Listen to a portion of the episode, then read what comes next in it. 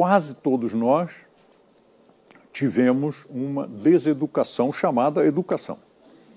Quase todos nós aprendemos em casa, no colégio e na igreja, quem ia para a igreja, nós aprendemos uma série de comportamentos que foram evoluindo aleatoriamente ao longo dos séculos.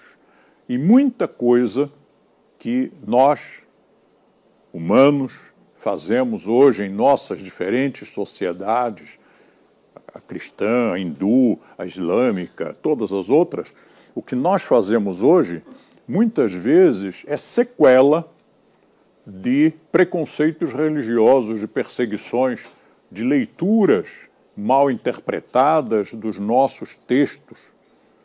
Porque, mesmo que um texto cristão, hindu, islâmico, fosse lido no original pelo, pelo devoto,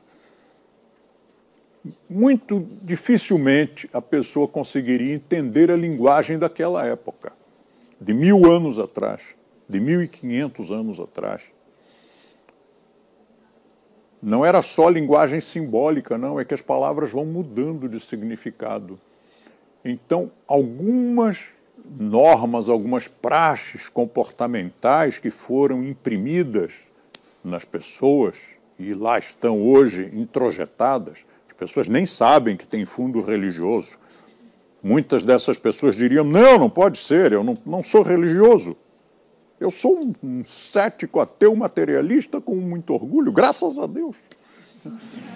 E, apesar disso, essa pessoa também está profundamente influenciada por aquele grupo cultural de uma religião dominante naquele hemisfério, naquele continente, naquele país. E muitas vezes um mandamento mal interpretado ou mal traduzido criou esse tipo de atitude que hoje nós podemos classificar serenamente como neurose. Embora considerem-se polidas, educadas, no, na verdade mesmo não o são. Elas são educadas dentro de um conjunto de conceitos que, se nós formos analisar friamente, de forma imparcial, esses conceitos são agressivos, mal educados e até perigosos. Um deles nós temos repetido aqui de tempos em tempos. Nós aprendemos, talvez não tenhamos assimilado isso, felizmente, mas os rapazes quase todos assimilaram, e muitas meninas, não levar desaforo para casa. Ensinaram isso. Ah, não, papai nunca me disse isso. É, mas os coleguinhas no colégio, talvez algum professor, talvez alguma leitura, talvez algum filme. O fato é que a cultura geral tem por parâmetro comportamental que você não pode levar desaforo para casa.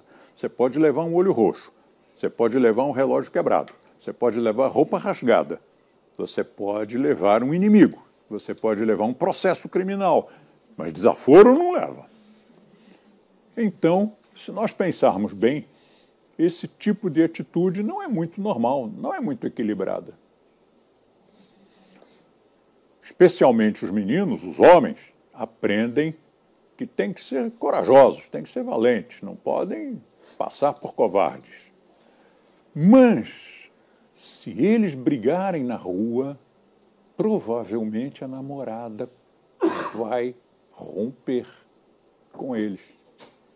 Provavelmente, se ele é estudante, o seu diretor vai chamá-los à sala da diretoria e talvez ele seja suspenso ou expulso, dependendo da gravidade da, da briga de rua. A fama desse garotão vai ficar como desordeiro. Todos nós sabemos disso, mas todos nós, adolescentes, perdemos as estribeiras muitas vezes. Os meninos, quase todos, e as meninas, várias delas podem não ter saído no braço, mas saíram na palavra. disseram coisas que realmente não era exato, não era exatamente o que estavam sentindo, mas era o que tinham obrigação de dizer, porque se, se não respondessem à altura, o que, que pensariam dela ou dele? Então, o nosso trabalho como comportamentalistas de filosofia, repito sempre, é conseguir que as pessoas repensem seu comportamento sem fazer sermão. Claro, isso é mais difícil, mas também é mais divertido. Mas, enfim, não é tão simples como dizer uma frase ou uma palavra mágica. Exige paciência, exige trabalho.